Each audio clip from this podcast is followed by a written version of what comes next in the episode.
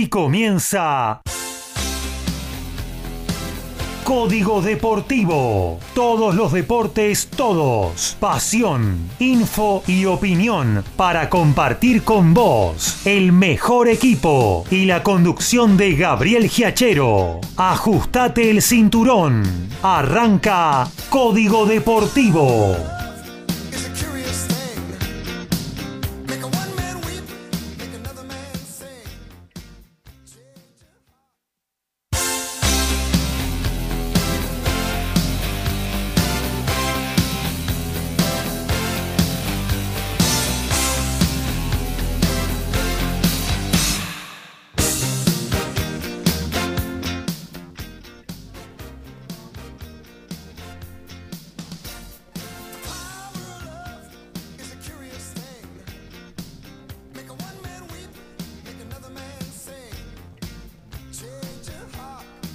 Hay que avisarle al almanaque que le diga al, al servicio meteorológico que suba un poquito la temperatura, porque arrancó la primavera y no el invierno, gente.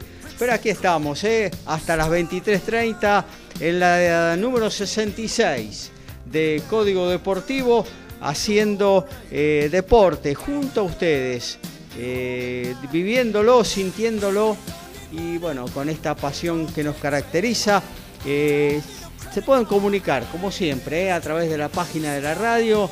Ahí sobre margen derecha tenés el chat para dejar eh, tu pregunta, tu comentario, lo que quieras. Es para hacer con nosotros, en definitiva, esta edición de Código Deportivo, también a través de cualquiera de nuestras aplicaciones que trabajás gratis de Apple Store o Play Store eh, o si no a través del WhatsApp, eh, 11 70 05 2196, 11 70 05 2196. Un montón de cosas para compartir hasta las 23.30, donde le dejamos paso a TMO, tu momento balado, media hora con mucho, con todo el rugby y muy buena música en la voz de nuestro compañero Alfredo González. Y ya vamos a arrancar porque después si no nos queda corto el programa con todos nuestros especialistas. Comenzamos con quien está aquí dentro del estudio mayor de MG Radio en el corazón de Villa Pueyrredón,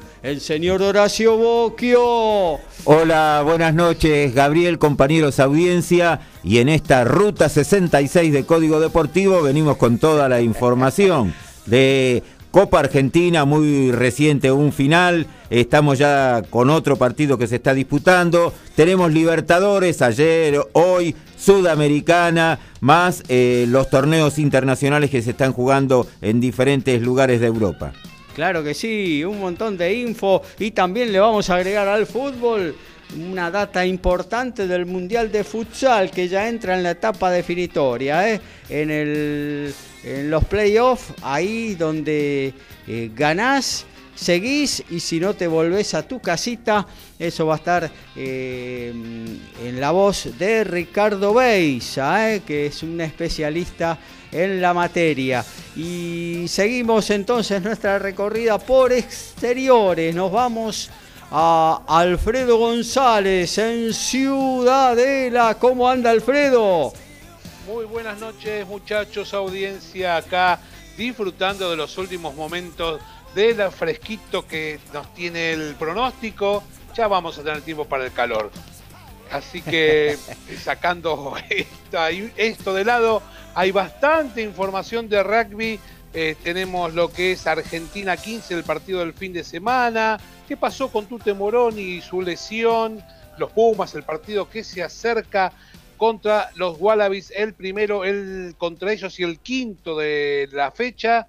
Y si hay un poquito más de tiempo, ¿qué pasa con los Pumas que fueron olímpicos y ahora juegan en Argentina aquí? Perdón, en los Pumas. Muy bien, un montón de info entonces en lo que tiene que ver con el mundo balado. Lo mismo que en el tenis, donde nuestro eh, columnista es el señor Lautaro Miranda, que viene de, bueno, de tener una gran experiencia ahí en el Buenos Aires Lawn Tennis con una Copa Davis que Argentina era una gran candidata y le costó más de lo pensado. Lautaro, ¿cómo andás? Buenas noches. Hola Gabriel, buenas noches para vos, para los compañeros y, para toda la audiencia. Sí, como vos bien decís, una eliminatoria que eh, en varios momentos nos agarramos la cabeza y nos miramos a ver si no darán la sorpresa los chicos bielorrusos, pero eh, felizmente para nosotros fue triunfo argentino que ya pone la cabeza en marzo 2022 para disputar la clasificación a las finales de, Madrid de, de, bueno, el 2022 por supuesto. Así que vamos a estar analizando lo que dejó esta eliminatoria y ya también poniendo eh, la cabeza en lo que tiene que ver con el gran evento tenístico de esta semana, que será la Labor Cup, eh, un torneo ya oficial, ya parte del calendario ATP y que tendrá la presencia de un jugador argentino porque Diego Schwarman estará representando a uno de los dos equipos que se estarán enfrentando en esta cuarta edición de la Copa Labor que tendrá lugar en Boston, en los Estados Unidos organizada por Roger Federer, que obviamente no va a poder estar presente en esta edición a raíz de, esa tercera operación que sufrió en su rodilla derecha. Claro, bueno, será la primera edición que no tenga, por supuesto, al creador de, esta competencia. De momento está en Basilea, no sé si, si finalmente se hará presente, yo quiero creer que sí, pero raro sería que, no se haga presente en el torneo que, que bueno, que él, él es el dueño eh, principal, pero, pero bueno, sí en la cancha no, no estará, eso es seguro, aunque bueno, de todos modos Europa tiene todas las de ganar con un equipo de primerísimo nivel que ya dentro de la columna estaré desgranando. Tal cual. Eh, con respecto a la Copa Davis, yo luego de, bueno, no lo podía ver el partido, lo pude ver después en, YouTube, mm, el, primer punto, la gran sorpresa de la jornada eh, con Ostapenkov eh, ganándole muy bien a Diego Schwarman. sí, la verdad que sí. bueno, y dándonos una sorpresa y bueno, llenándonos de interrogantes con respecto al futuro eso que incluso se prolongó hasta el primer set del dobles, ¿no? Donde también los chicos estaban jugando muy bien y decíamos, ay, no, esto se va a complicar muchísimo más de lo pensado. Pero bueno, eh, referido a ese primer punto eh, y a Ostapenkov, yo me remití con, eh, la, con la memoria, porque ni siquiera lo fui a buscar esto en la data precisa, pero allá por la década del 80, eh, vino un muchachito que todavía no lo conocíamos casi, que llamaba Iván Lendl, y nos ganó acá en el Buenos Aires Long Tennis, y bueno, después fue, no sé, uno de los que... Jugando para la extinta Checoslovaquia, ¿no? Era, claro, era en ese momento Checoslovaquia, y bueno, eh, Iván Lendl después fue número uno del mundo, uno de los que más tiempo estuvo al tope del ranking, eh, y bueno... Una eh, leyenda del tema. Una leyenda. Entonces decía, ¿no será hasta eh, este muchachito bielorruso, el nuevo Iván Lendl? ¿Lo crearemos nuevamente nosotros? Bueno, se verá, ¿no? Pero la verdad que jugó muy bien ese partido, jugó muy bien el dobles también, ya el tercero no lo vi contra Coria, pero... Se lo vio medio fundido ya en el último punto. Claro, pero bueno, eh, por ahí se pasó mi cabeza al ver a, a este muchachito de la, de la película. Eh... Sí, son sin duda actuaciones que, que, le pueden cambiar la carrera a un jugador, desde lo anímico seguro y ya pareciera estar listo para dar el salto a profesionales, porque no hay que olvidar que todavía sigue siendo un jugador junior y que hasta ese partido tenía tan solo un partido a nivel profesional. Así que, bueno, sin duda que, que el examen del fin de semana está totalmente aprobado. Sí, ni hablar. Ni hablar, ni hablar. Bueno, automovilismo y básquetbol también hablamos, obviamente, en la 66 de Código Deportivo. Nos remitimos a los polvorines a saludar a Daniel Medina. ¿Cómo anda, Dani? ¿Qué tal, Gabriel? ¿Qué tal, compañeros? ¿Qué tal, querida audiencia? En esta noche, como decías vos y Alfredo, sí, todavía estamos, los, los fans del invierno todavía estamos con un poquito disfrutando el fresco, pero que no llueva que no llueva. Ya llovió acá toda la tarde, una cosa de loco. Bueno, ¿sabés, este- ¿sabés Dani, cuál es mi, mi, visión en este momento, 22 de septiembre? Yo digo, Alfredo, Lautaro, Daniel y Ricardo de un lado de la soga, del otro lado, en desventaja, claramente, Horacio y yo, y, y vemos, a ver, ¿qué hacemos con la temperatura? Esto por acá y uno para allá. Y no se viene, no se viene la primavera. ¿Qué pasa? Y, estamos, y somos, eh, por empezar que tenemos superioridad numérica. Es, como, es, como, todo equipo que juega contra San Lorenzo, siempre hacen 2-1, 3-1 los jugadores, es igual. Así que de esa manera, este, bueno, acá estamos para informar. Antes, eh, una cosita del tenis también, y te la recuerdo también a eh, Gaby y a vos, este, no solo Iván Lendl, cuando se fue a Argentina al descenso con José Luis Clerc, Clerk, un soviético, un tal Andrei Chesnokov, ¿te acordás? También. Le dio un paseo impresionante, aparte en un partido de dos días, ¿te acordás? Que duró dos días, Sí. viernes y sábado creo, a, a José Clerc y nos fuimos al descenso. Pero bueno, esa fue otra gran sorpresa porque pues creo que Chesnokov no figuró más.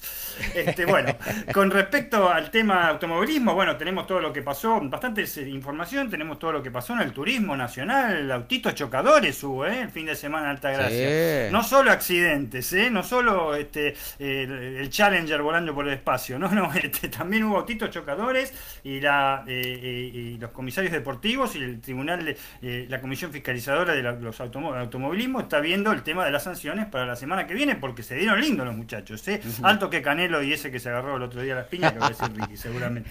Este, Fórmula 1 que se vienen una novedad, una novedad, una postilla nada más, el- lo que serían los Gran Premios de Mónaco, y que se agrega una carrera para el año que viene que ni se imaginan cuál es, se la vamos a, nombrar. También la Fórmula 1, otra vez sopa, ahora le vamos a decir, no crean que es Mercedes y Re- y Red Bull, se lo vamos a decir, se viene la IndyCar también, y en básquetbol se viene lo más lindo, se viene lo que a mí es una de las cosas que más me gusta, si bien, si bien la NBA es el camp- mejor campeonato del mundo, el mejor juego del mundo, pero a mí la Liga Nacional de Básquet me reapasiona. Y el Super 20 comienza mañana con un clásico de los recontraclásicos Sí. que tenemos y vamos a dar un poquito de información, ya sea, sea lo que sea el Super 20, ya sea en su primera fase, su segunda fase, eh, el retiro definitivo de, nuestro, de uno de nuestros ídolos del, del deporte basquetbolístico, que se va a poner el traje, ahora se va a sacar la, la sudadera, se va a poner el traje, y alguna cosa que la gente por ahí no sabe, la difícil situación que está pasando Luca Vildosa en los New York Knicks. Vamos a dar al dedillo una información de último momento. Ahí está, entonces todo lo que tiene que ver con el automovilismo, con el básquetbol, con la Pinto, ni siquiera se pudo dar una vuelta en Spa este domingo, amigo tampoco. No, eh, no, este, eh, eh, es lo que yo te decía, ¿te acordás que ojalá que en, en la European Serie, este, iba a decir European Serie League, mamita quería, en la European Serie Le Mans este, eh, levantara cabeza, pero ni una vuelta pudieron dar, impresionante. La. Eh, borrón y cuenta nueva. Ricardo Beisa, ¿cómo anda? Hola Gabriel, ¿cómo estás? Un saludo para vos, para todos los compañeros, a la audiencia. La verdad que disfrutando de este clima maravilloso. No, no, no me tiren con nada, por favor, ¿eh? Bueno, hoy Que no hablas de llueva, box. que no llueva, nada más que eso, que no llueva.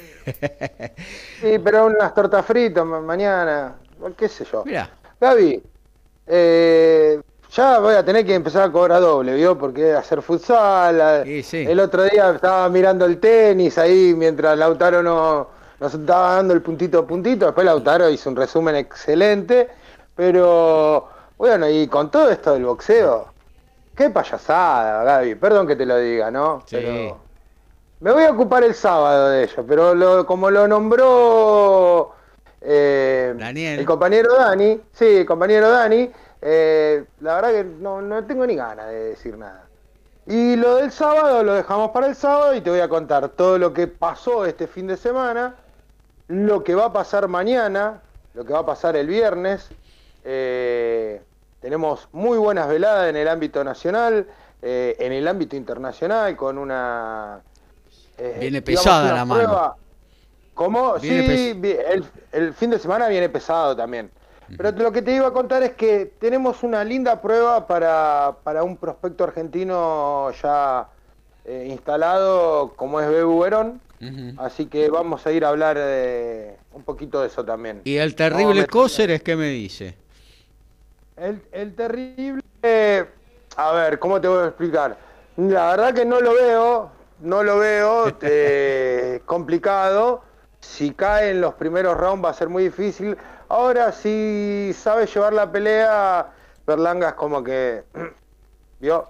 Claro. Cuando le, le supieron llevar la pelea, como que no, no, no supo cómo resolver, ¿no? Después de, de ese famoso quinto sexto round. Claro. Bueno, veremos, veremos. Va como carne de cañón, evidentemente. Estamos hablando de un, un peleador argentino que va a enfrentar a Edgar Berlanga en la misma eh, velada en la que se van a enfrentar por tercera vez Tyson Fury y Deontay Wilder, los dos pesos pesados. Y bueno, ahí Berlanga va a tener su lugar por un título supermediano de una asociación norteamericana. Y bueno, le pusieron a Sí, la, perdón Gaby que, te, que, que me meta.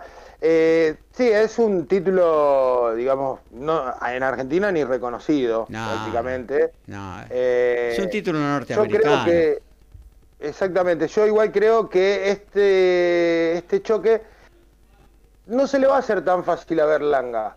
Porque Coser es, es un muy buen boxeador, pero sabemos del poder de Berlanga. Claro. Eh, ahí es donde te marco, que hay un quiebre de la pelea, que puede haber un quiebre después del, quinto round, sexto round, si, si logra aguantar la presión de, Berlanga. Pero bueno, el, sábado te voy, a, te voy a contar bien sobre eso.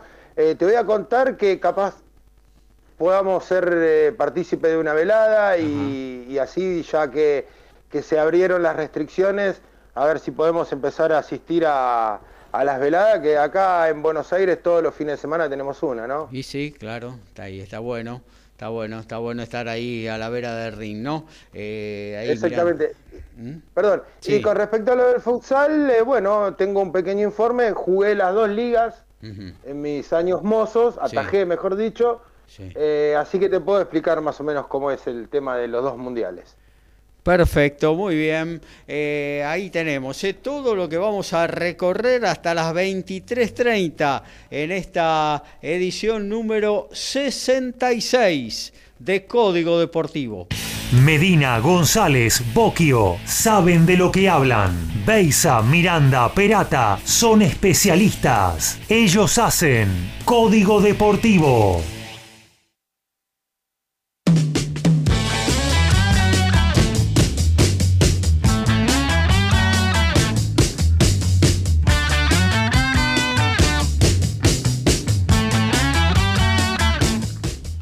Nos metemos en lo que tiene que ver con el fútbol.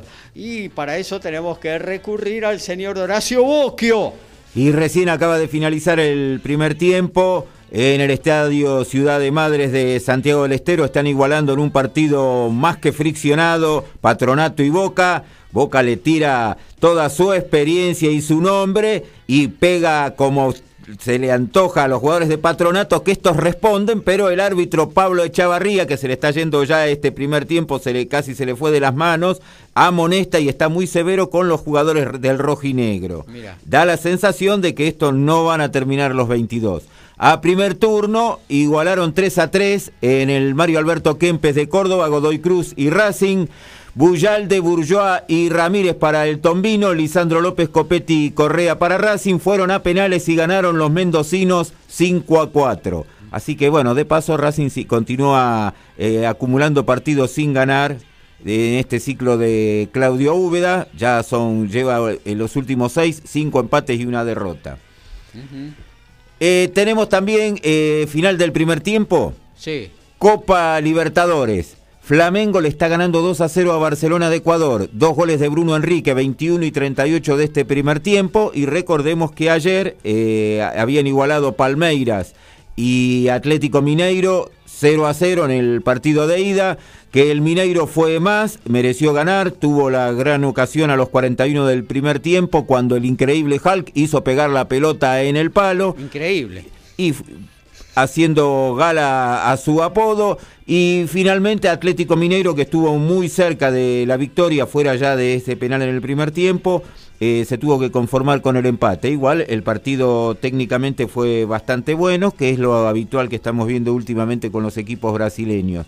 Y hoy tuvimos también eh, Copa Sudamericana y también los brasileños ganando. 2 a 0 el Bergantino a Libertad de Paraguay con los goles de Ítalo y Artur de penal eh, la semana próxima vamos a tener las revanchas. Y el partido que queda pendiente es de Copa Sudamericana, donde mañana van a enfrentarse Peñarol de Montevideo y Paranaense. Ahí está, eso va a ser primero en Uruguay. Primero se va a jugar en, ya te confirmo, el primer partido se está jugando en Montevideo. Claro, perfecto.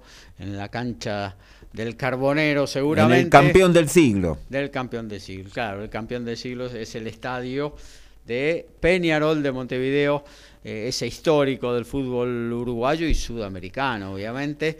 Eh, una, una, postilla con ese estadio, el campeón del siglo. Tanto el campeón del siglo en Montevideo como el Pedro Videgain en, en, Buenos Aires de San Lorenzo, como el, no me acuerdo cómo se llama, el de Colón de Santa Fe, Horacio seguramente. Brigadier Estanislao López. Exactamente, yo creo que tendrían que, honestamente, eh, de noche son los tres escenarios eh, de Uruguay y Argentina que menos se puede ver un partido de fútbol. No se ve prácticamente, observenlo.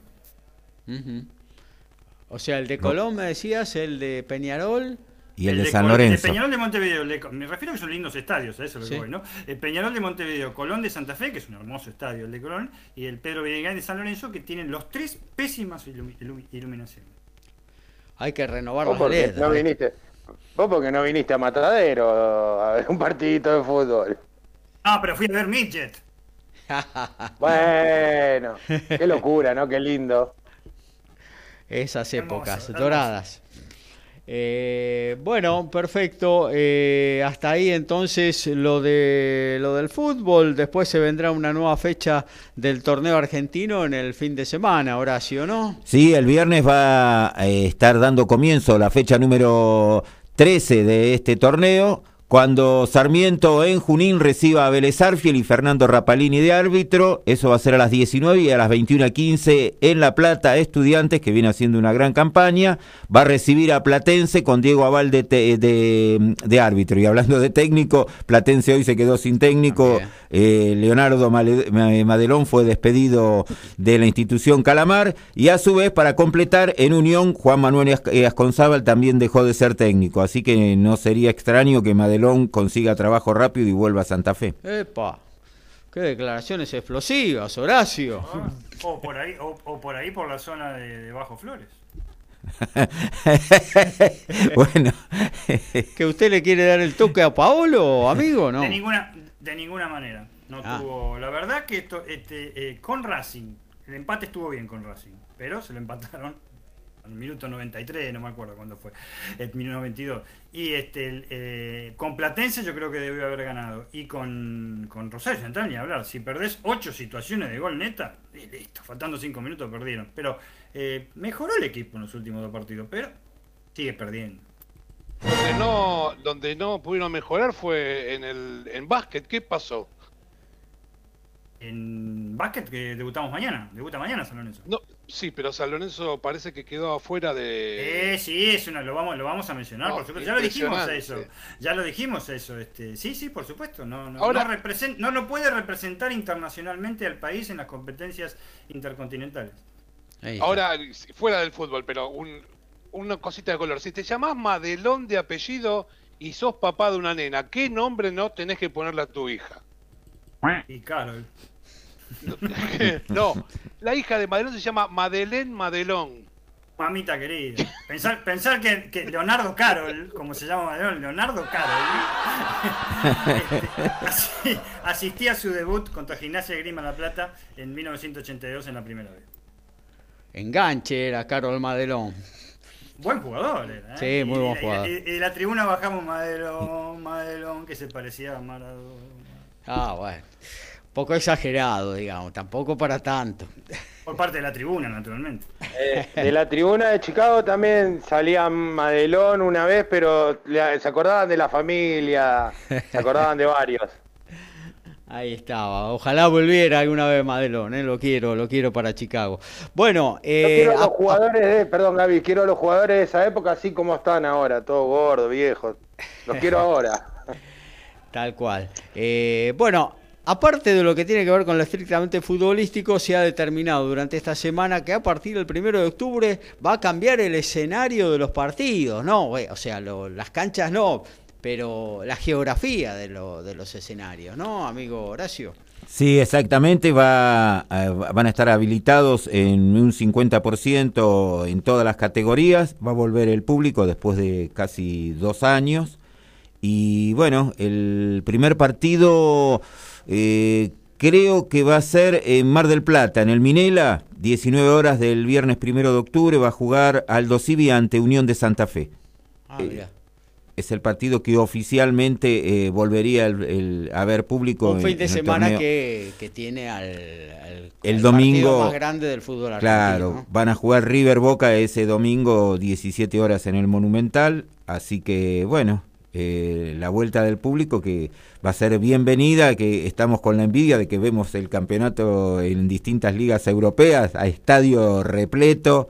eh, sin aforo, sin barbijo y bueno, esperemos que la situación siga mejorando acá y que pueda haber público nuevamente. Por un lado, para que el público pueda ver sus, sus equipos, eh, tener ese momento de distracción y los clubes también puedan eh, ir recaudando porque la situación es bastante compleja. Igual yo me voy a ir a ver a, eh, a Chicago, obviamente, a pesar del, del pobre eh, momento futbolístico que estamos atravesando, iré a sufrir ya en la cancha. Ay, es un desahogo mayor, pero, Pero no, no, voy, no, voy a ir con mi barbijo. ¿Cómo? No nos van a dejar entrar a nosotros. ¿Por qué no? ¿Por qué no? No, acordate lo que te digo que el Nacional B este año no. No, sí, fútbol. la, la medida es para todas las categorías. Todas las categorías y Nueva Chicago va a jugar eh, ante Temperley de local Claro. para esa fecha. Claro, sí, Uy, seguramente. la, ulti- la- la última vez que jugamos contra Temperley estuvo bastante bravo el, el ambiente en Mataderos. Eh, no sé si te acordás, Gaby. Sí, sí, claro. Pero Eh. bueno, iremos, iremos ahí. Ah. Y, Pero yo voy a ir con mi barbijo, ¿eh? Yo nada de nada de barbijo, yo voy con mi barbijo. Ah, si, te, si te veo, Gaby, puñito, ¿eh? Nada de abrazo. Sí, nada no, de eso, obviamente. Seguir cuidándose, pero bueno, de alguna manera eh, la alegría, el desahogo después de tanto tiempo, poder estar eh, ahí, eh, ahí nomás, de donde se juega un partido de fútbol, ¿no? Eh, eso es lo que los hinchas de, del, fútbol y de todos los deportes, porque se van a ir abriendo todos los deportes, eh, están deseando desde hace mucho tiempo, de marzo del 2020. Eh, bueno, decíamos del futsal.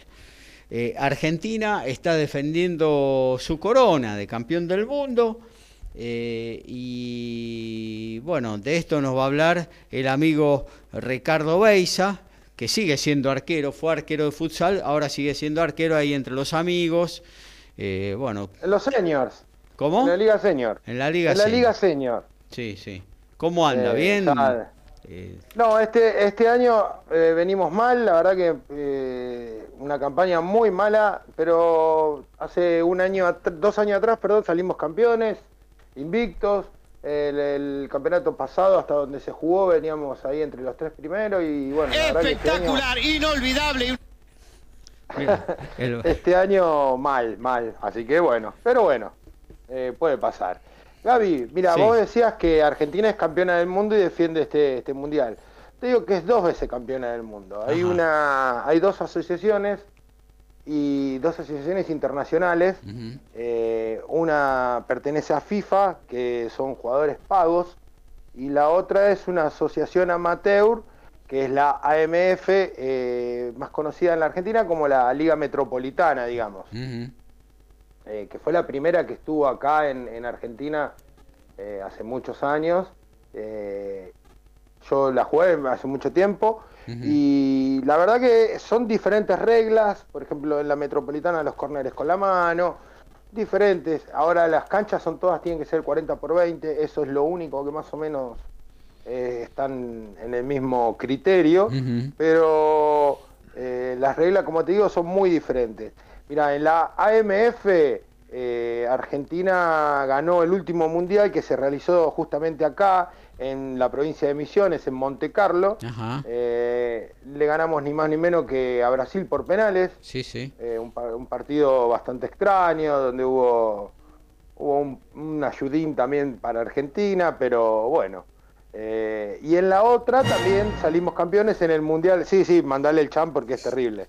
Eh, en, la, en, en el Mundial realizado en el 2018, que se realizó en Colombia, eh, que fue de la FIFA, Argentina venció 5-4 en la final a Rusia. Eso sí, fue un partidazo de la selección argentina. Sí, sí. Eh, bueno, este año está, está en. Ahora, mañana, justamente, a las. ya te estoy diciendo el horario, 11.30 por la TV pública va a enfrentar a Paraguay eh, por los octavos de final. Argentina pasó invicta a la fase de grupo, eh, venció 11-0 a Estados Unidos, 4-2 a Serbia, 2-1 a Irán. Y te voy a decir cómo están los cruces y después te voy a decir eh, de pasar quién nos tocaría, si es que pasamos, obviamente, ¿no? Claro. Eh, va a ser Rusia, Vietnam, Venezuela, Marruecos, Kazajistán, Tailandia, Argentina, Paraguay, Brasil, Japón, Uzbekistán, Irán, Portugal, Serbia y España, República Checa. Yo te voy a decir cuatro candidatos y dos se pueden llegar a cruzar en la próxima fase. Rusia es candidato, Argentina es candidato, cinco te voy a decir, Brasil es candidato, Portugal es candidato y España es candidato. De pasar, estaríamos enfrentando al ganador de Rusia-Vietnam, que seguramente va a ser Rusia. Eh, Rusia viene con de varios años peleando las Eurocopas, los Mundiales, eh, así que seguramente no- nos volveremos a enfrentar en cuarto de final si Argentina pasa. Eh, bueno, dicho, dicho, dicho esto, Gaby, más o menos es un resumen de, de las dos ligas, lo que son. O sea que nos va a tocar de, de pasar a Paraguay, que ya de por sí es muy difícil. Es, muy difícil. Paraguay no es un adversario para nada fácil. Creo que el último sudamericano estuvo tercero, atrás de Argentina. Correcto. Eh, así que no es un rival fácil. Y te voy a Eh, dar Sí. dos puntos porque es muy difícil Paraguay. Primero porque las elecciones ya se conocen. Claro. enfrentan mucho en, en amistosos. Y segundo, muchos jugadores de la selección paraguaya juegan la Liga Argentina. Claro, tal cual. Y Así que y no, descarten, sí. no descarten a Irán, ¿eh? Eh, Irán, No, este, yo no me acuerdo quién en el 2016 en Irán- Colombia, quién eliminó a Brasil, ¿fue Irán? Yo creo Irán, que sí. Irán por penales en octavo de final, empataron Exacto. 4 a 4. Irán le gana por penales, sí, sí, claramente. El Eh, Irán el sale gol de- el gol- 3-0. el- el gol de Irán el otro día contra Argentina fue una joya. Es un golazo. Una joya. Es para ponerlo en un cuadrito. Sí, es para sí. ponerlo en un cuadrito. Eh, sí, salió tercero el mundial pasado. eh, Argentina lo deja, lo deja fuera eh, en semifinales. Y los rusos, No, lo que pasa que los, los rusos. No, no, Argentina deja fuera en semifinal a Portugal, me parece. Claro, Argentina deja fuera a Portugal de, de Ricardinho, que no, no estaba en su esplendor, y, y Rusia lo deja fuera a Irán por, creo que si no le gana por la mínima, estoy equivocado ahí nomás. Eh, puede ser. Y lo de Rusia siempre, no sé, pasa como en el rugby o en otras cosas, en el básquet. La cantidad de jugadores nacionalizados que tiene brasileño. Que se dejan Claro. de joder, viejo. Exactamente. Bueno, Estados Unidos también tiene muchos colombianos eh, nacionalizados, eh, tiene dos brasileros, pero la verdad que no, no, no dio pie con bola. Yo pensé que iba a ser un buen mundial de Estados Unidos porque lo había visto jugar eh, varios partidos. eh, yo miro mucho las páginas de futsal, pero la verdad que no, no tienen el, el, eh, un jugador que es argentino también que no pudo ser de la partida del mundial por una lesión que, que también es muy muy interesante ese jugador de verlo. pero no, no, la verdad que no, no ganó ningún partido, tal es así. Bueno, durísimo entonces mañana lo de Paraguay 11.30, eh, me imagino Deporte B también lo va a estar poniendo en el aire. eh, Exactamente. Y bueno, y después eh, en caso de pasar a los guaraníes, tenemos nada más ni nada menos que Rusia, uno de los candidatos en cuartos de final. Eh, se ha complicado la llave de ese lado para Argentina, ¿no? Sí, de pasar eh, con Rusia ya es- se aliviaría la, la zona porque digamos que Brasil, Portugal y España están del, Del del otro otro, lado. cuadro. Eh, así que de Rusia, a ver, si, si se dan los resultados más lógicos, digamos, que hace- cosa que en el futsal tampoco hay mucha lógica, eh, Argentina y, y Rusia estarían jugando eh, un partido clave que el ganador puede tener el camino allanado hacia la final. Mira, hasta, hasta, Sus- hasta Susana se prendió en la, en la, en la columna de futsal. Y bueno, mientras siga el Mundial yo no tengo problema, ya después hablamos, Gaby, de otro precio a esto. ¿eh? Bueno, dale, dale, dale, vamos a subir el contrato. Fenómeno. Bueno, hasta aquí lo del fútbol. Incluimos futsal hoy, nada menos. Mañana, instancia definitoria del Campeonato Mundial. Eh, Argentina-Paraguay, 11.30 de la mañana. Eh, está muy lindo para ver. ¿eh? Eh, bueno, separamos, nos metemos en el primer Noti Express de esta noche, aquí en la 66 de Código Deportivo. A todo ritmo, info y opinión. Código Deportivo. Código Deportivo.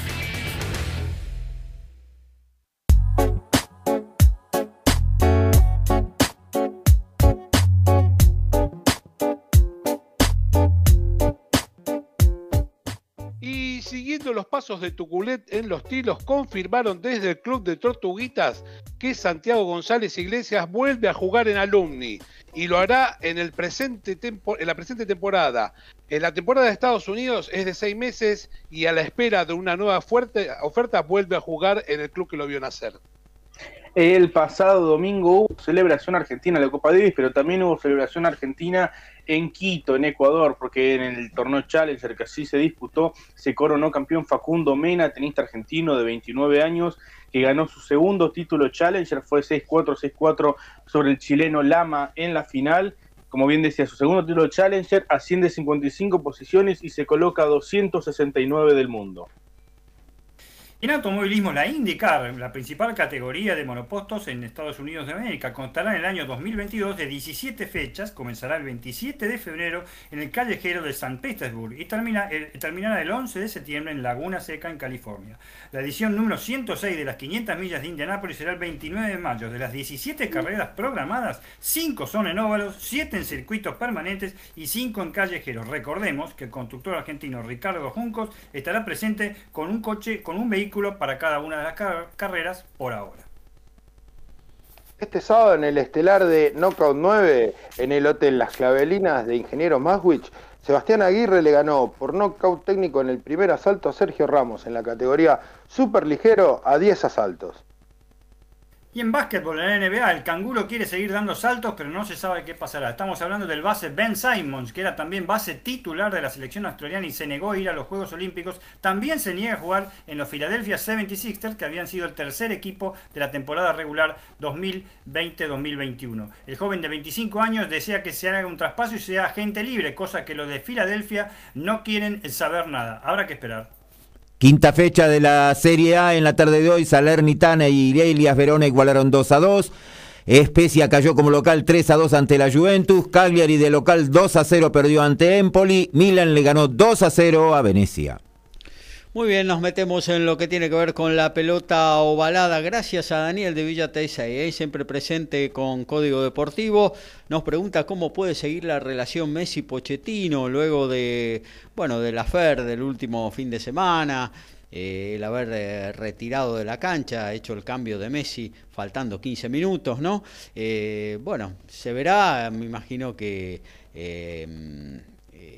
que lo charlarán esto eh, y bueno, el técnico es el que manda, es el que decide y bueno, una lesión que aparentemente tiene Messi en la rodilla hizo que que, Pochettino promoviera el cambio y bueno, le sirvió un poquito también de aire al técnico argentino, ¿no? Luego de, eso. Y que hoy por la séptima fecha no, no, jugó ni estuvo en el banco de suplentes debido a esta lesión Messi. Eh, recordemos que sobre el final el Paris Saint Germain le ganó 2 a 1 al Metz, que estaba en el último lugar de la tabla de posiciones. completando el 100% de los puntos eh, jugados hasta ahora el equipo de la capital francesa. Eh, bueno, ahora sí, nos metemos en el rugby eh, en la voz de Alfredo González. Y Argentina 15 cerró esta miniserie de dos partidos enfrentando el día domingo pasado Uruguay en el Estadio Charrúa. Y la verdad que el partido no fue fácil para los argentinos. Durante el primer tiempo no la pasó bien y hasta quedó abajo en el marcador. Cuando terminó el primer tiempo perdiendo 19 a 14. Recién en el final del primer tiempo pudo descontar con dos tries, uno de Coronel y otro de Bogado, pero en el segundo tiempo se hicieron varios ajustes eh, para jugar mejor en defensa y comenzar a dar vuelta al partido. Roura y luego Bernasconi fueron los que marcaron eh, puntos para darlo vuelta y recuperarse de la derrota que había tenido frente a Chile días atrás. El resultado final fue 28 a 19 para Argentina 15, en un equipo argentino que tuvo un sol, una sola semana de entrenamiento. Eh, Chile es la primera vez que le gana a un selección nacional. Eh, por otro lado, en el partido del fin de semana con los All Blacks, eh, Tute Moroni sufrió la fractura de su nariz y el domingo se realizó una cirugía en la ciudad de Brisbane. De esta manera se pierde con seguridad el partido del próximo fin de semana y hay que ver si llega para el segundo frente a Australia. Así que el jugador que fue formado en Cuba ya había perdido la posibilidad de jugar este, los eh, partidos con los All Blacks, el primer partido con los All Blacks, tras eh, una lesión que había sufrido en el primer partido con los Springboks. Y allá arrancamos con el tema Pumas y no hay tiempo ya para descansar. El sábado se juega frente a Australia en un continuado eh, que no da para relajarse. Ya la derrota con los All Blacks quedó atrás, pero para considerar la demanda física que es jugar con los hombres negros. Así que hay que enfocarse ahora en Australia y planificar todo para llegar de la mejor manera, haciendo foco en los errores que se cometieron, a ver si se puede mejorar el juego. Otra buena medida para los Pumas, que, para ver eh, dónde están parados, pensando en los dos empates del año pasado. Así que va a haber entrenamiento de todo tipo, de alta y baja intensidad, juego en pelota, todo, eh, tratar de las formaciones físicas. Y queda mucho trabajo para los Pumas saber cómo se van a enfrentar estos dos partidos con los eh, Wallabies. Este, el lunes fue la primera práctica, se vieron los videos del último partido para luego ir al gimnasio y finalizar con un entrenamiento en la cancha liviano para recuperar energía, eh, pulieron pases y trabajaron mucho en el line. Ya el día martes fue de trabajo intenso y de doble turno, donde Mario Ledesma probó las opciones que pueden llegar a formar parte de aquellos que enfrenten a los Wallabies y fue un martes diferente ya que el entrenamiento fue abierto y los jugadores recibieron las visitas, pueden ir algunos de sus hijos, de sus novias para ver a sus, a, sus familiares. Hoy miércoles fue un día de descanso eh, para retomar mañana los entrenamientos finales para el partido del sábado, así que la, la pregunta es cuál va a ser el equipo del sábado. Eh, con tantos lesionados, el armado del equipo tiene eh, varios problemas eh, para, ver quiénes van a enfrentar a los Wallabies. como sabemos, como suele ser, titular Moroni no va a estar presente entre los 23. Nico Sánchez tiene 15 de tobillo. Bruni tiene traumatismo. De la Fuente, Deli, todos lesionados, más algunos muchachos más. Así que la pregunta es si se hará una rotación importante dándole oportunidad a muchos que todavía no jugaron. Eh, si se recupera, recupera de, una lesión alguno de la, de la figura, ¿volverá a ser titular, como el caso, por ejemplo, de Nico Sánchez? ¿O se probarán jugadores en los puestos que por lo general no, no, están, eh, no son habilitados o no juegan en esos puestos, como se intentó con carreras de apertura? Son varias preguntas que nos hacemos este, para ver eh, cuando el entrenador dé el, equipo el día jueves o viernes, eh, cómo van a ser los 15 que van a enfrentar a, los Wallabies. una serie, una serie de partidos, este Rugby Championship.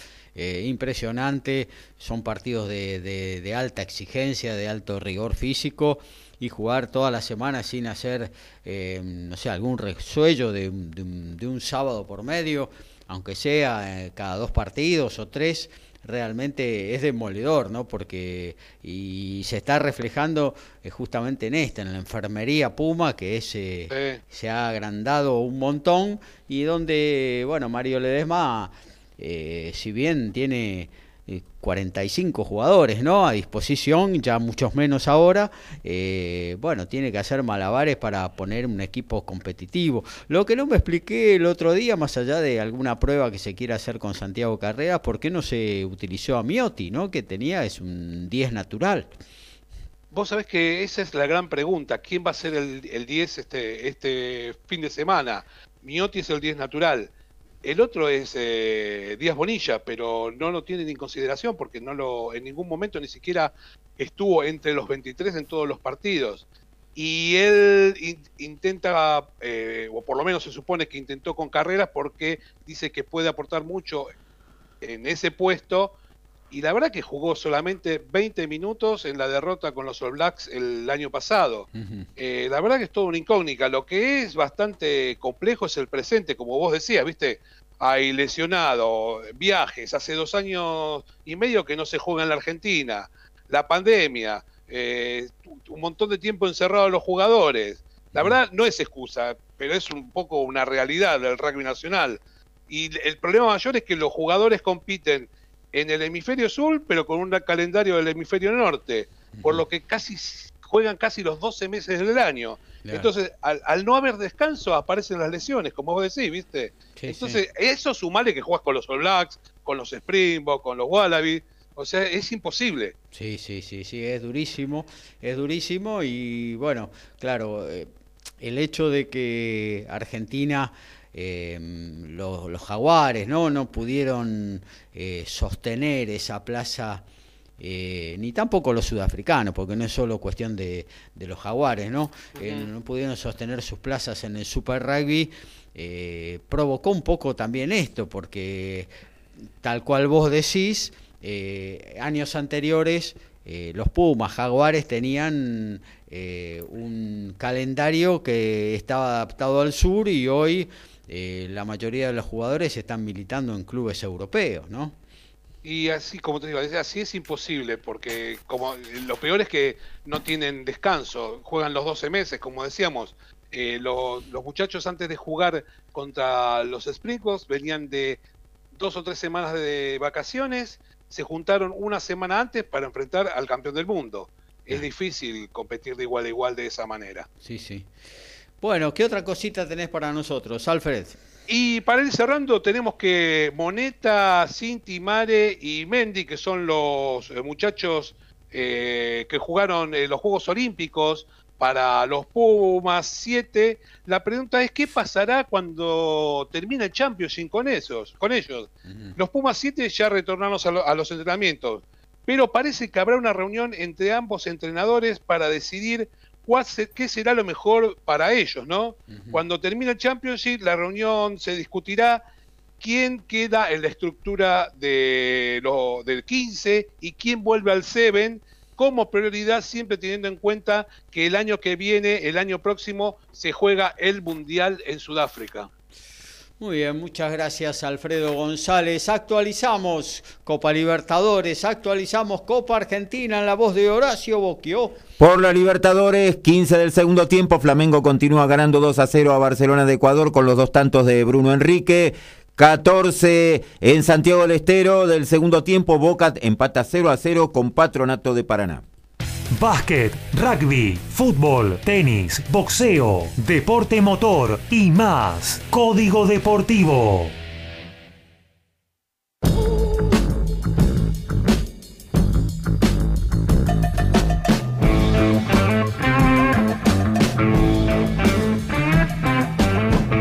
Y Tomás de la Vega, formado en Cuba, jugó la Major League Rugby para Toronto Arrows pero ahora viajará a Francia para jugar el Pro de 2 para Provence. El club francés tiene como entrenador a Mauricio Rechardo y el jugador de 30 años llegará como Joker Medical. El WTA de Buenos Aires, torneo 125.000, que, que, bueno, es la Argentina Open, ¿no? La misma organización que el ATP de Buenos Aires de febrero, anunció que tendrá un 50% de aforo para su edición inaugural que se llevará a cabo este 31 de octubre hasta el 7 de noviembre en el Buenos Aires Lawn Tennis Club. Falta aún confirmar para el Racket Club, que, que bueno, es la sede del Challenger de Buenos Aires, que tendrá lugar dos semanas antes y que aún no se han expedido al respecto.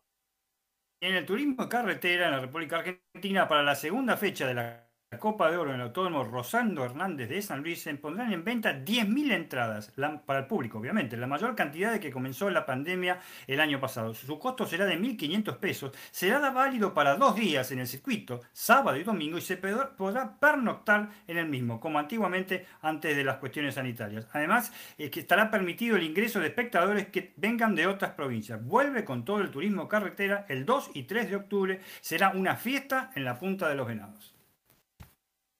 Este jueves ESPN Knockout, con horario de confirmar, pone en pantalla el título vacante CMB Continental de las Américas en el peso supermediano entre el francés nacionalizado canadiense Christian Billy y el venezolano nacionalizado español Ronnie Landeta.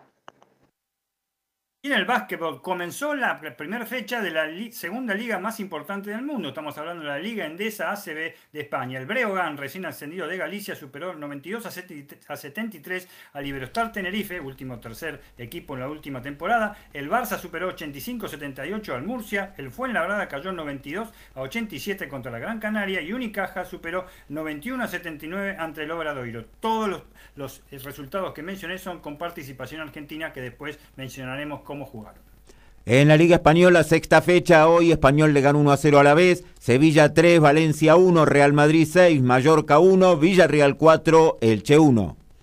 Nos metemos en el tenis, vamos al encuentro de Lautaro Miranda, Lauti. Bueno, ahora sí. Ahí estamos, ahí estamos. Eh, sí, Gaby, porque tuvimos una eliminatoria de Copa Davis que, bueno, ha significado la primera serie como locales desde 2018, precisamente la primera que tuvo a Gastón Gaudio en, el banco como capitán, aquella tuvo lugar en San Juan y fue ante Colombia. Eh, en el medio, Argentina recibió una invitación para disputar la primera edición de la Copa Davis en el formato nuevo, así que directamente le tocó jugar eh, allá en Madrid, donde cayó en los cuartos de final.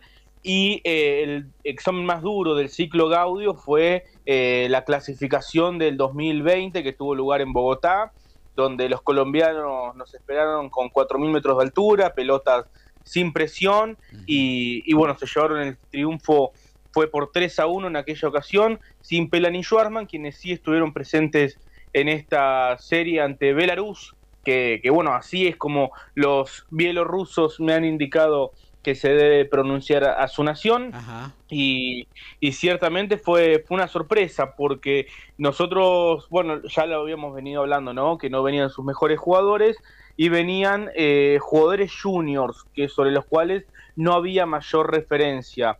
Eh, sin lugar a dudas han rendido todos en buen nivel, pero el que más llamó la atención fue Denis Ostapenkov, que, que bueno, superó sorpresivamente a Diego Schwartzman eh, en el primer punto, lo cual fue una sorpresa brutal, más o menos para, para ponerlo en contexto de, apuestas. Una victoria del bielorruso pagaba 101 euros al euro apostado. en, partidos donde hay una gran tendencia, eh, el, no favorito suele pagar 5 o 10 euros para tomar noción de lo que es eh, esta, esta, este, estos números de 101 a 1 eh, en los cuales Ostapenko claramente no era favorito, un jugador sin ranking, 60 del mundo junior, con apenas un partido como profesional, enfrentando al número 15 del mundo, jugando en su país y en su superficie favorita. Pero bueno, la Copa Davis siempre ha estado llena de sorpresas y, esta podría haber sido quizás eh, sido la más grande de su historia, tal como ellos mismos lo publicaron eh, ese mismo día por suerte quedó como una anécdota, si se quiere, eh, dentro de, lo que fue el triunfo argentino, así como también quedó en anécdota el primer set del partido de dobles, porque tras la derrota de Schwarman, Guido Pela equiparó las cargas venciendo al más joven de los bielorrusos, a Eric Arutunian, de 16 años, y bueno, el domingo nos despertamos con una noticia bastante llamativa, ya que el capitán Vasilevsky eh, decidió eh, alistar en el partido de dobles a los dos juniors que habían jugado el día anterior, eh, que no estaban programados para jugar. Y, bueno, se llevaron el primer set, un set en el cual la Argentina tuvo muchísimas chances de quiebra, Argentina representada por Horacio Ceballos, número 4 del mundo en la disciplina en dobles, y Máximo González, número 27, y que, bueno, los juniors bielorrusos no tenían ranking tampoco en dobles, así que también había mucha disparidad. Pero aún así, los bielorrusos, especialmente con un gran Ostapenko, lograron llevarse por 7-5 el primer set y nos asustamos bastante, la verdad. Pero bueno, después eh, de la mano de, Ceballos y González, Argentina se pudo quedar con el tercer punto. y, luego ya en el cuarto el Peque Schwarman se tomó revancha, eh, en esta ocasión enfrentando a Alexander Zgirovsky, el número 1240 del mundo, que es el mejor jugador de los que vino de Bielorrusia en ranking, por supuesto, porque sin duda la, gran revelación ha sido Denis Ostapenkov, pero Girovsky era el mejor jugador ubicado en el ranking y, el P que lo pudo vencer fue 6-2, 6-1 y con eso ya selló la serie y, bueno, más tarde, eh, como habían acordado el día anterior en el hotel, en caso de que la serie llegara definida, Guido Pela le cedió su lugar a Federico Coria para que haga su debut en Copa Davis, jugador número 84 en representar a la Argentina en Copa Davis a lo largo de los años, en esta más de centenaria competición. Y la verdad que jugó un gran partido ante, bueno, precisamente Denis Lostapenkov, que ya no tenía el brillo de sus dos partidos anteriores y se vio superado por, por el santafesino, que, que bueno, ganó 6-3, 6-1.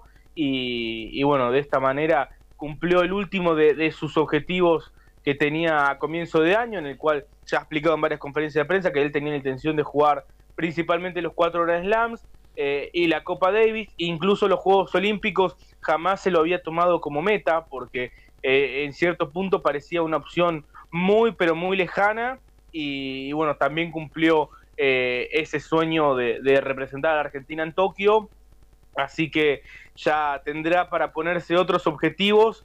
Eh, Federico, que, bueno, está en el mejor momento de su carrera, sin lugar a dudas, 61 del mundo, y, está, bueno, como bien digo, jugando un tenis fantástico.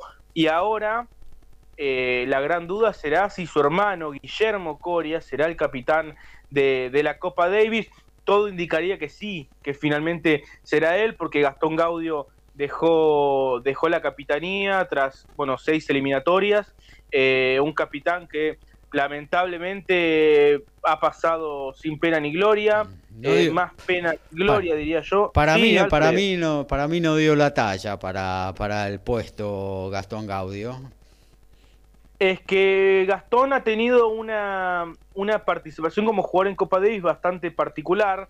Eh, él había sido parte del equipo argentino que ascendió en 2001 ante Belarus en Córdoba, precisamente, justo ante Belarus, y después de eso Argentina se mantuvo 16 años consecutivos en el Grupo Mundial, incluso en el 2002 Argentina jugó la semifinal eh, que perdieron en, Rusia, en Moscú, y, y bueno, Gaudio era parte fundamental de ese equipo y después, bueno, le tocó jugar en 2003 contra España en Málaga, que perdió contra Juan Carlos Ferrero, que en ese momento era número uno del mundo o estaba por aquellos puestos y, bueno, después de aquella serie no volvió a jugar, es decir, después de ganar Roland Garros no volvió a jugar. Eh, pero bueno, él siempre había expresado sus ganas de ser capitán de Copa Davis, algo que no, no evidenció mientras estuvo en el cargo. Eh, Lauti, perdóname, Lauti, te estás refiriendo muy, muy bien, como, como siempre. ¿El, el, felino de Adrogué rumbea para el rojo de Avellaneda?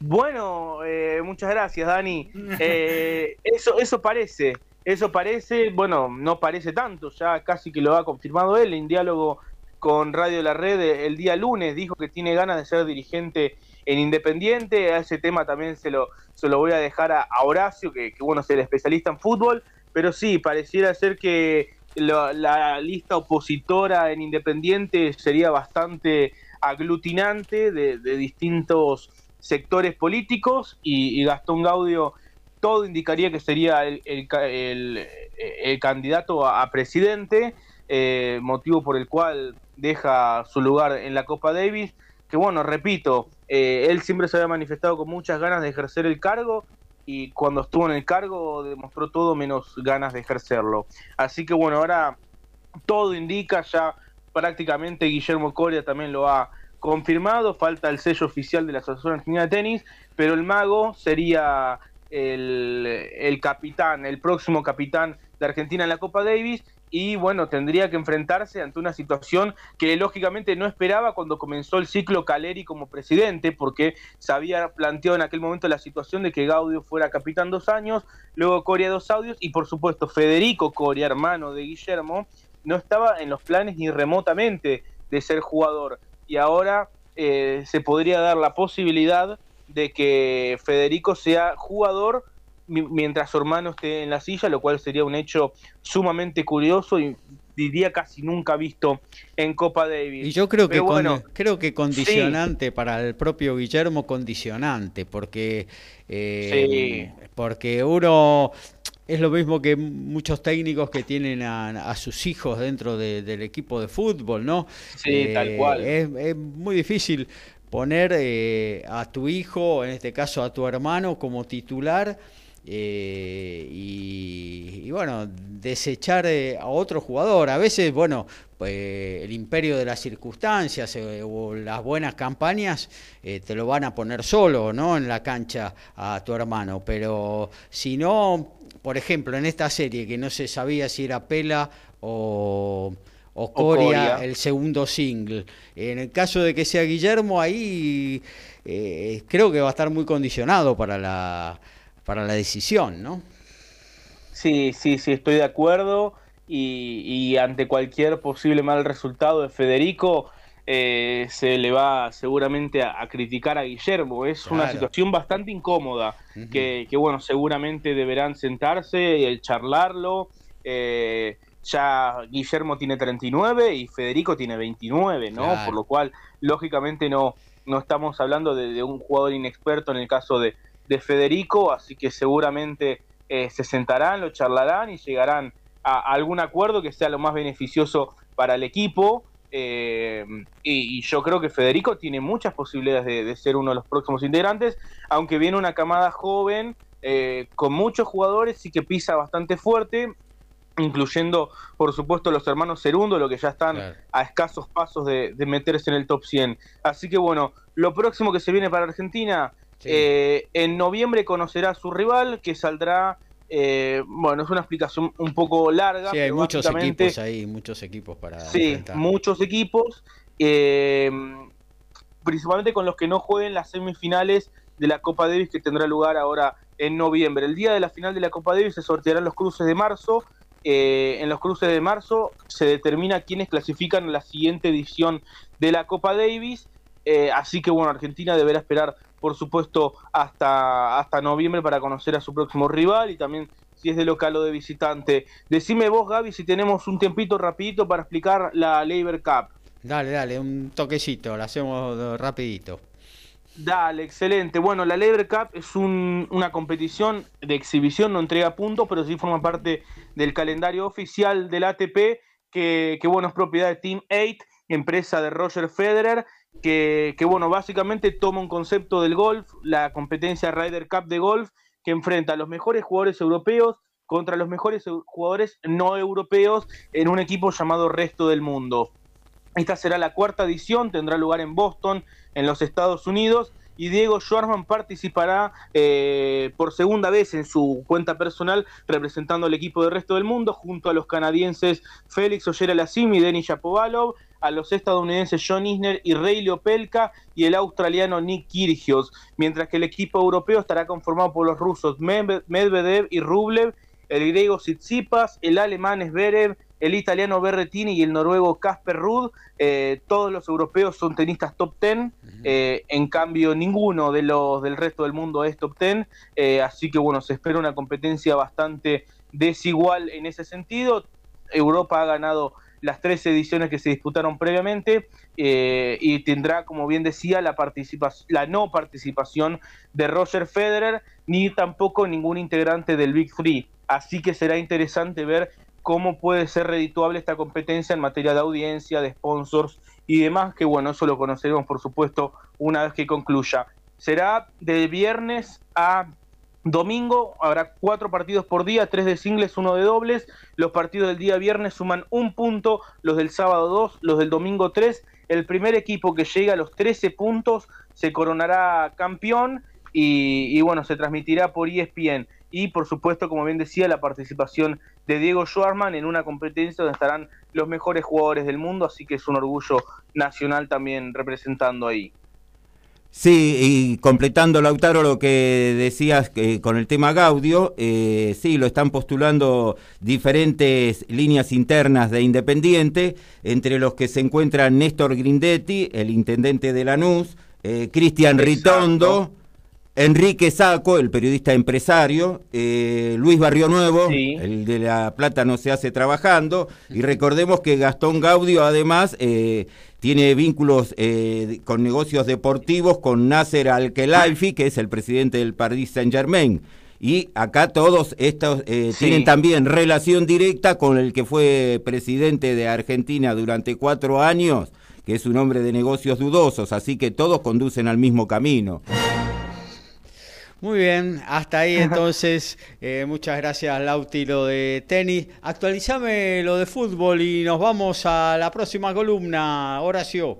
32 del segundo tiempo, continúan igualando Boca y Patronato 0 a 0. 33 en Brasil, Flamengo ganando 2 a 0 a Barcelona, que sufrió la expulsión de uno de sus volantes. Ahora está con 10 jugadores. El equipo carioca ganando 2 a 0. Recordamos ya casi a 10 del final. Todos los deportes. En un solo programa. Código Deportivo.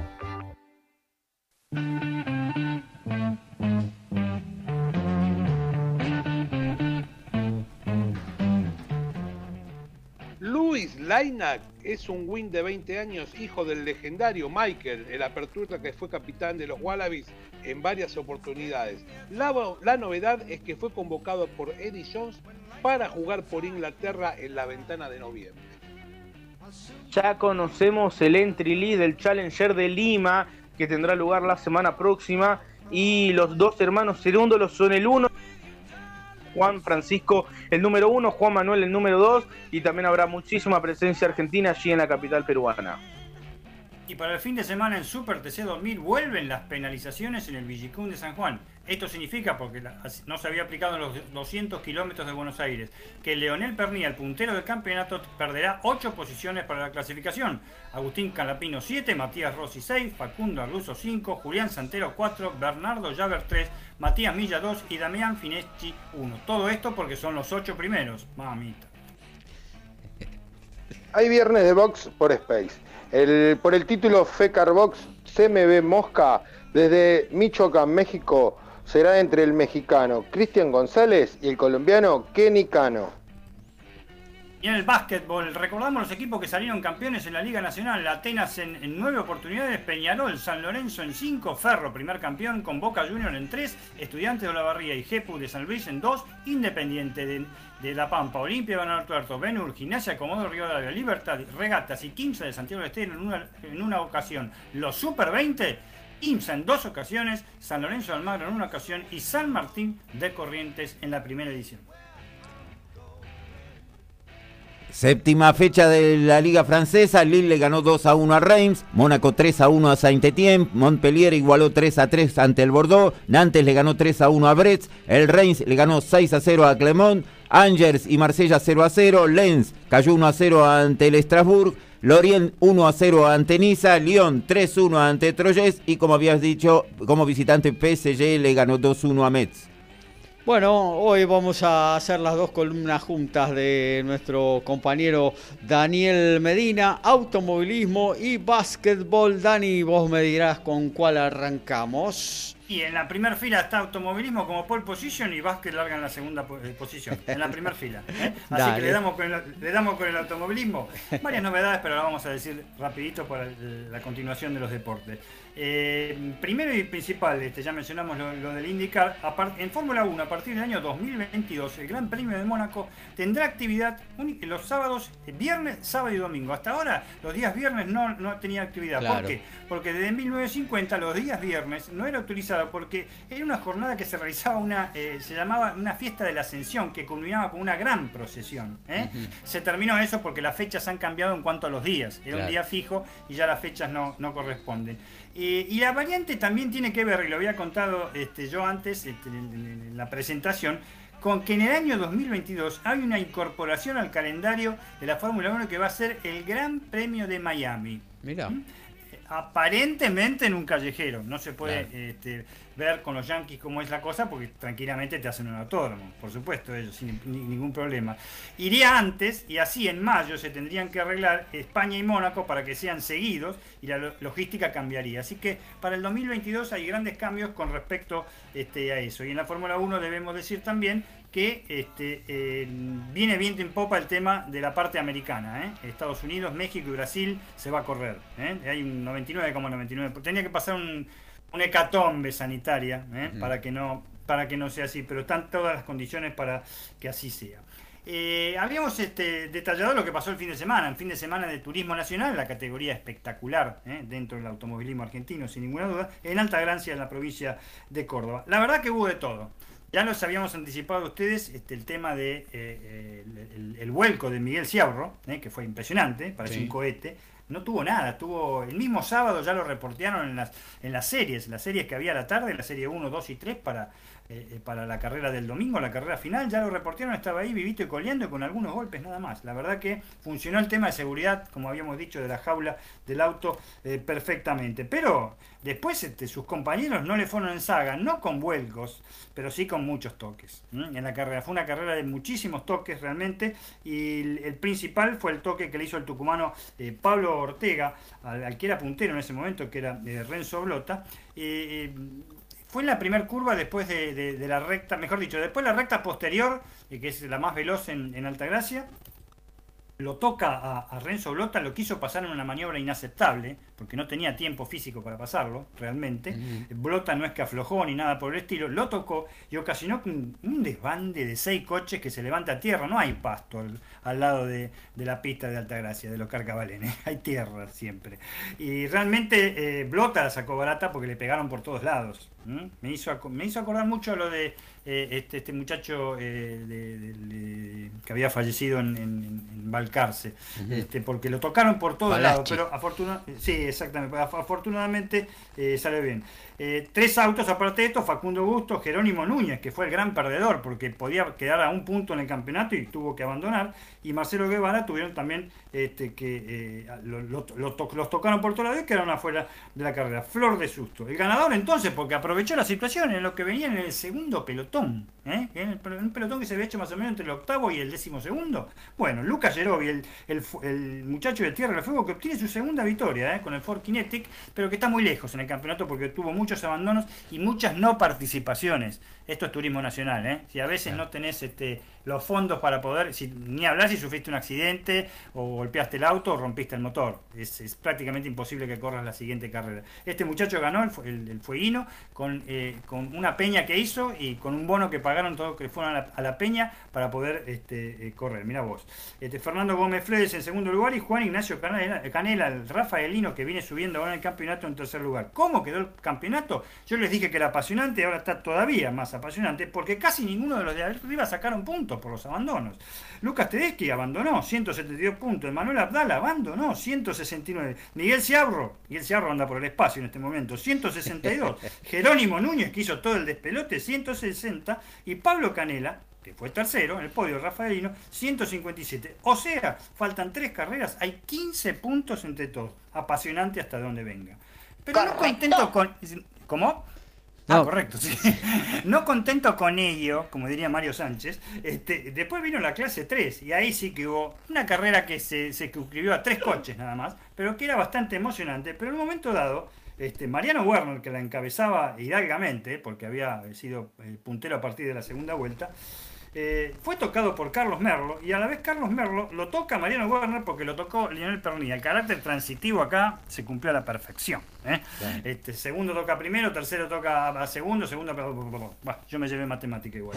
Pero, este, pero entonces, polémica eh, a granel, no hubo sanciones porque Mariano Werner, que iba primero, tenía fallas en su auto, frenó demasiado en una chicana, la chicana que hay, la única chicana que hay en el Cabalén, se lo lleva por delante Merlo, pero Merlo dice que se lo lleva por delante porque le pega este, eh, eh, Pernilla. Resultó que al final ganó Pernilla.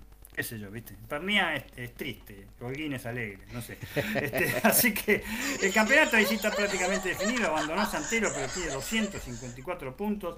Merlo, que con este segundo lugar, está eh, con este segundo lugar en el podio, está en 218, Chapur 174 y Ursera, que está muy cerca de su boda, por supuesto, 170 puntos. Eh, el tema es que puede haber sanciones todavía, ¿eh? puede haber sanciones todavía. La próxima carrera va a ser en el muy lindo autódromo que es el 17 de octubre en Trelew y restan luego dos carreras más. Recordemos que para campeonar acá no hay Copa de Oro ni nada por el estilo. Hay que por lo menos tener una victoria en el turismo nacional. ¿eh? Podés ser primero por puntos, pero si no ganaste una carrera, no ganás absolutamente nada. Y retornando a la Fórmula 1, ya terminamos más o menos con el, con el automovilismo. Eh, mm, de nuevo con lluvia, parece increíble, pero ahora bueno, los medios de Europa están por todos lados informando. Lo que pasó en Spa, realmente están curados de espanto los muchachos, ¿no? Este, porque se llevó todo el protagonismo de esa carrera en ese hermoso circuito.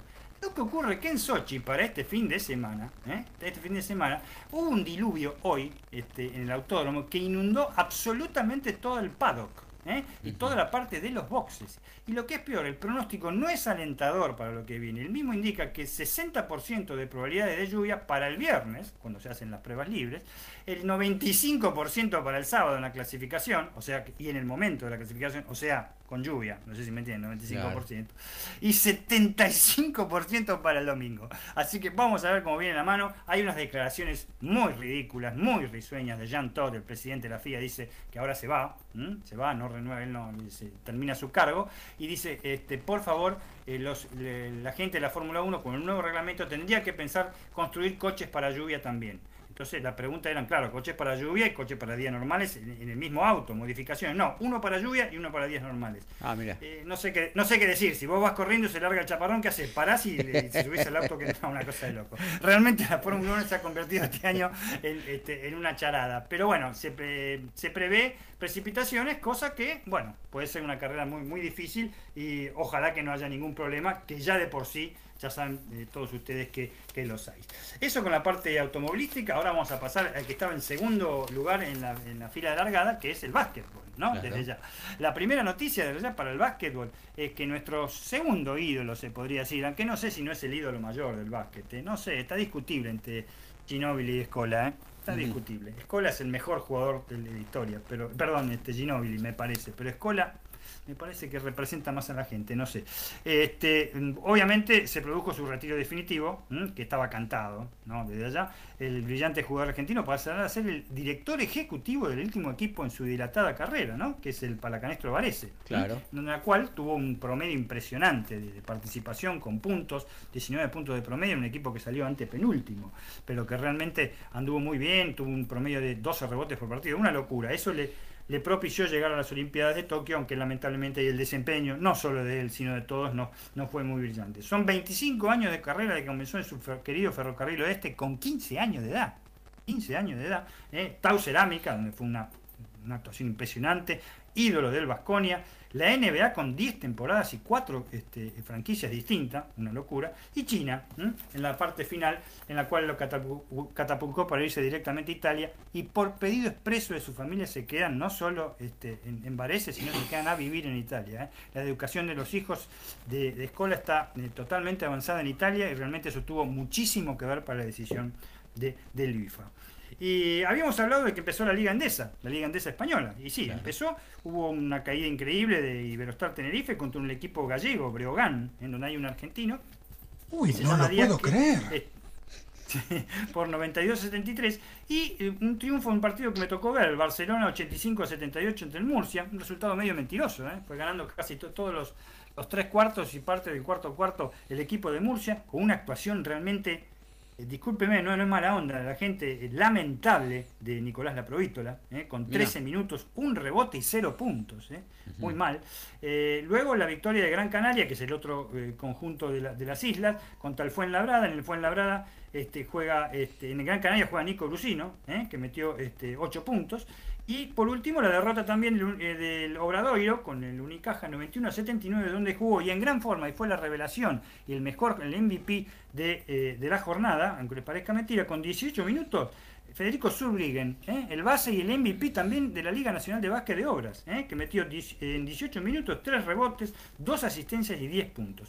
Hoy comenzó la segunda fecha y hoy el Barcelona derrotó al Gran Canaria Libertad Tenerife por 82 a 64 en la isla, reponiéndose este, ganó incuestionablemente y esta vez una buena actuación de la Provítola con 7 puntos y jugó más minutos, 16. Y bueno, para más o menos eh, finalizar, tenemos que decir que la Liga Nacional de Básquet, que es lo que nos interesa, está eh, comenzando en el día de mañana. El día de mañana está un clásico del básquet, también es un clásico del fútbol, por supuesto. ¿eh? En el, Pando juegan el San Lorenzo de Almagro y Boca Juniors con el aditamento que vuelve al público como en el fútbol, desde ya, pero antes. Los, mm, los, clubes de, de, la ciudad de Buenos Aires van a tener un 70% de aforo. Estamos hablando de Ferrocarril Oeste, del Pando, eh, del estadio de, eh, Boca Juniors y, del Templo del Rock. Este, mañana el San Lorenzo, porque no está bien la capacidad que tiene. Para mí no puede tener más de 1.700 personas San Lorenzo en la cancha mañana. Este, las entradas se van a vender unas horas antes nada más, ¿eh? ni por internet ni para se venden ahí directamente en el estadio. En, el estadio. Y, este, y bueno, empieza una incógnita que es San Lorenzo de Almagro, este, con un equipo totalmente renovado. Pero no anduvo mal en los amistosos, estuvo a la altura. Estuvo más o menos a la altura, son amistosos, recordemos, y, pero enfrenta uno para mí, con los refuerzos que tiene, un muy buen Invicto Boca en los amistosos. Exactamente, y, se reforzó bien Boca. ¿eh? Se reforzó sobre, todo el internacional dominicano que trajo, este, este realmente eh, es, muy bueno. Pero bueno, comienza nuevamente el básquet. Mañana les digo la fecha, nada más. Riachuelo de la, por la zona norte, Riachuelo y Oberá, el día viernes, perdón, 24 de septiembre. Eh, Olímpico de la banda con San Martín de Corrientes, 15 de Santiago con Regatas Corrientes y Atenas de Córdoba con Hispanoamericano. Instituto con este, eh, de Córdoba juega con Platense. Eso es en el Luis Sandín de Córdoba. Y recordemos que la zona sur, San Lorenzo Boca, eh, Peñarol con Unión eh, de, Formosa, Gimnasia de Comodoro Rivadavia con este, Hispano y Ferro con Argentino de Junín. Los televisados, los televisados que hay, este, por ahora van a ser muy pocos. Empiezan con, con, este partido de San Lorenzo y Boca, pero los televisados, casi de 50%, 50 de, la, de 50 partidos perdón, de la primera ronda, van a ser nada más que 9. San Lorenzo Boca, San Martín Quimsa, Peñarol Boca, Quimsa Oberá, Gimnasia Obras y para la segunda ronda el, primero en Quimsa Instituto. Todo eso en 10 días. O sea, de 50 eh, partidos, Teis Sport y DirecTV y DirecTV dan nada más que 10 partidos, que esa es la parte, digamos, flaca de lo que... Eh, por streaming por ahí se pueden ver también, ¿no? De TC Sport Play, por ejemplo, me imagino que se pueden ver la mayoría o mismo la... no, no, es TC Sport Play, es una aplicación que tiene eh, TC, eh, Sport, que es eh, de la liga. El, ah, de la liga. De la liga, se llama. De la liga, y tenés, que, tenés que adherirte. Claro. que pagar. Tenés que adherirte. Si no, sí, si no sería bárbaro. Eh, los resultados sí los podés sacar vía streaming, te ponen este, los escudos de los dos participantes de los dos clubes y te van dando minuto a minuto, segundo a segundo los partidos. Claro. Fenómeno. Eh, bueno, hasta ahí lo de básquetbol. Mientras tanto se están preparando los equipos. 19 de octubre arranca la NBA, la mayor liga del mundo, con la participación de, de tres argentinos por ahora confirmado y Luca Vildosa ahí, ¿no?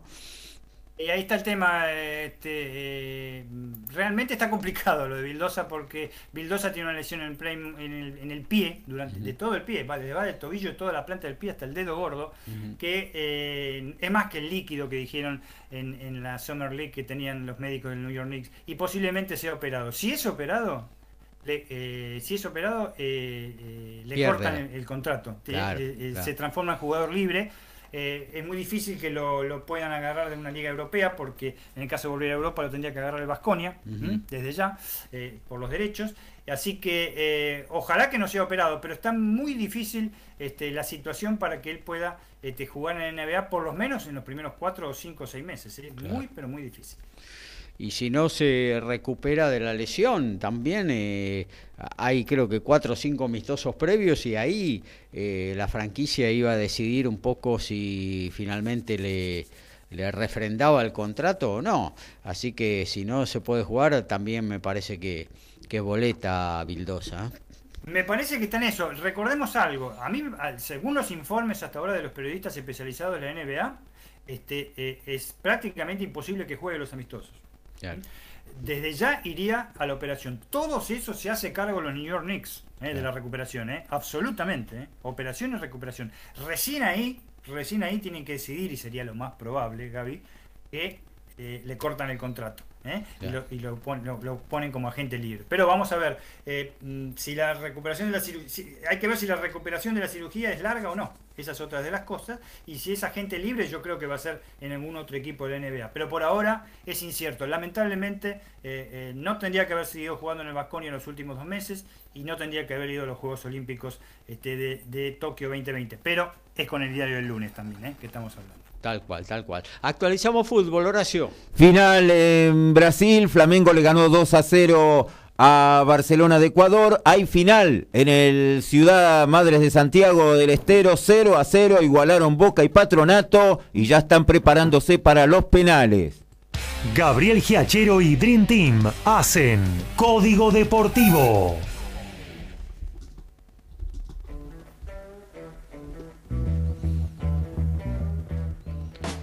Nos metemos directamente en lo que tiene que ver con la columna del boxeo. Para eso vamos a charlar con nuestro amigo Ricardo Beisa. Ricky. Bueno, Gaby, para hacerlo cortito y resumiendo, ya que eh, me queda un poquito de tiempo, te voy a contar que. le digo algo, le, digo algo. Luciana, gracias por esta columna magnífica, Beisa. Le manda en. Ah, bueno, ¿eh? muchas gracias a Luciana. Un besito eh, bueno, gracias por, el halago. ¿Que es su novia o algo de eso, Luciana? No. No, no, no, no, no. No. Tengo novia. pero es una, una, una chica que, bueno, estoy estoy aprendiendo a conocer, digamos, porque... Porque el amor es mágico. No, nada que ver, no, no, no, no, somos, somos amigos, pero bueno.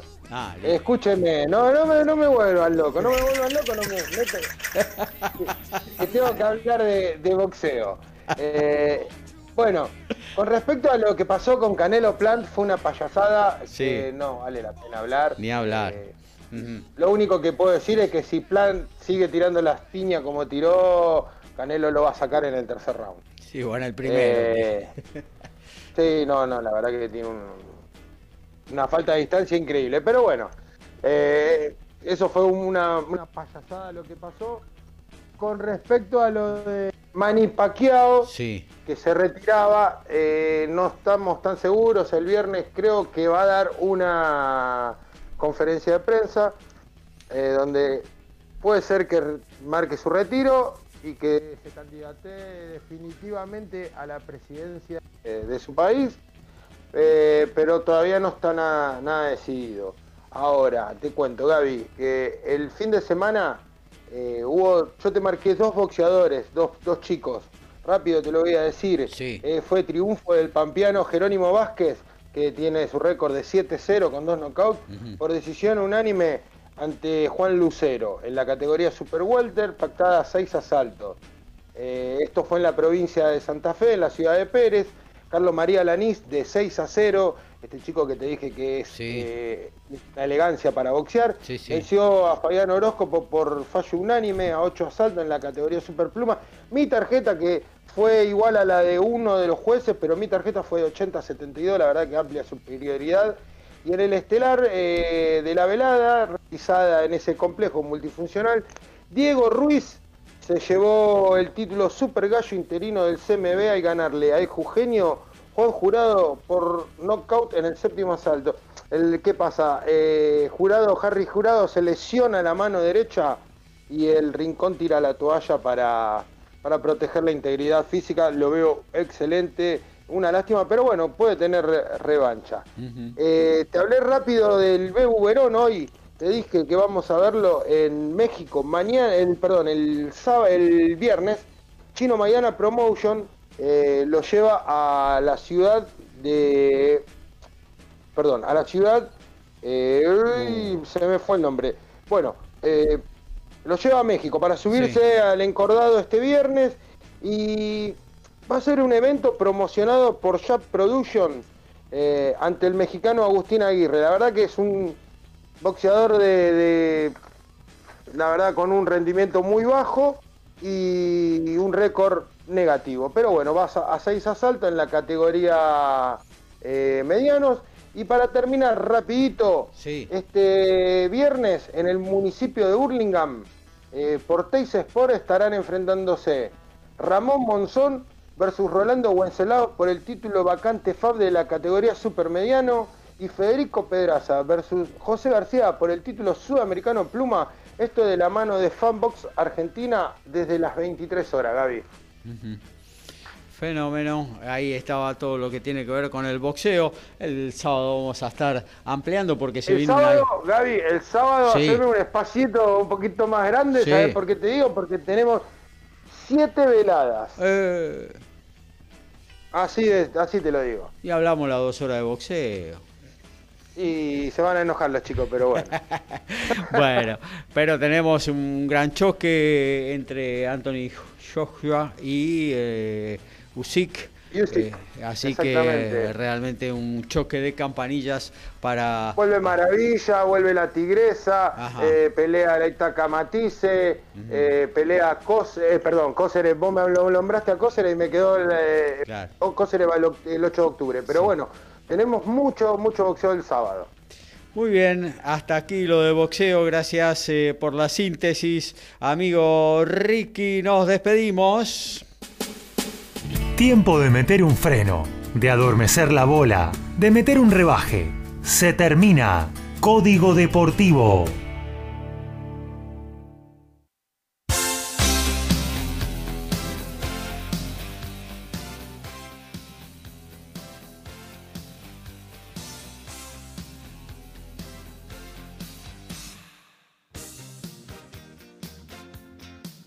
Te saludo Alfredo González porque, bueno, se viene en un ratito, seguís eh, en, la, en el aire de MG Radio porque se viene TMO.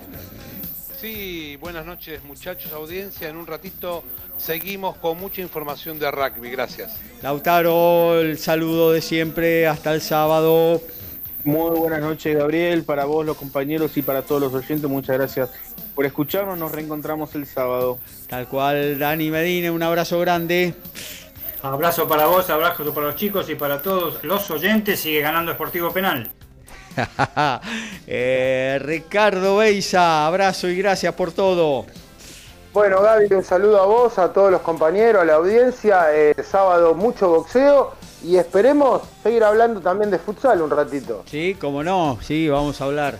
eh, para bien o para mal, pero vamos a hablar. Va a tener su, su espacio el futsal el próximo sábado. Horacio, te despedís y qué está pasando ahí en los penales. Y está ganando Boca 2 a 1 en este momento. Patronato ya amarró dos penales de los tres. Y Boca está por ejecutar el tercero. Así que es gol también. 3 a 1 está ganando Boca ya en la serie de, de tres. Nos reencontramos el sábado. Hasta el sábado. Abrazo para todos. Eh, 11 de la mañana hasta las 13 vamos a tener dos horas a todo deporte como cada sábado aquí en Código Deportivo. Chau, chau.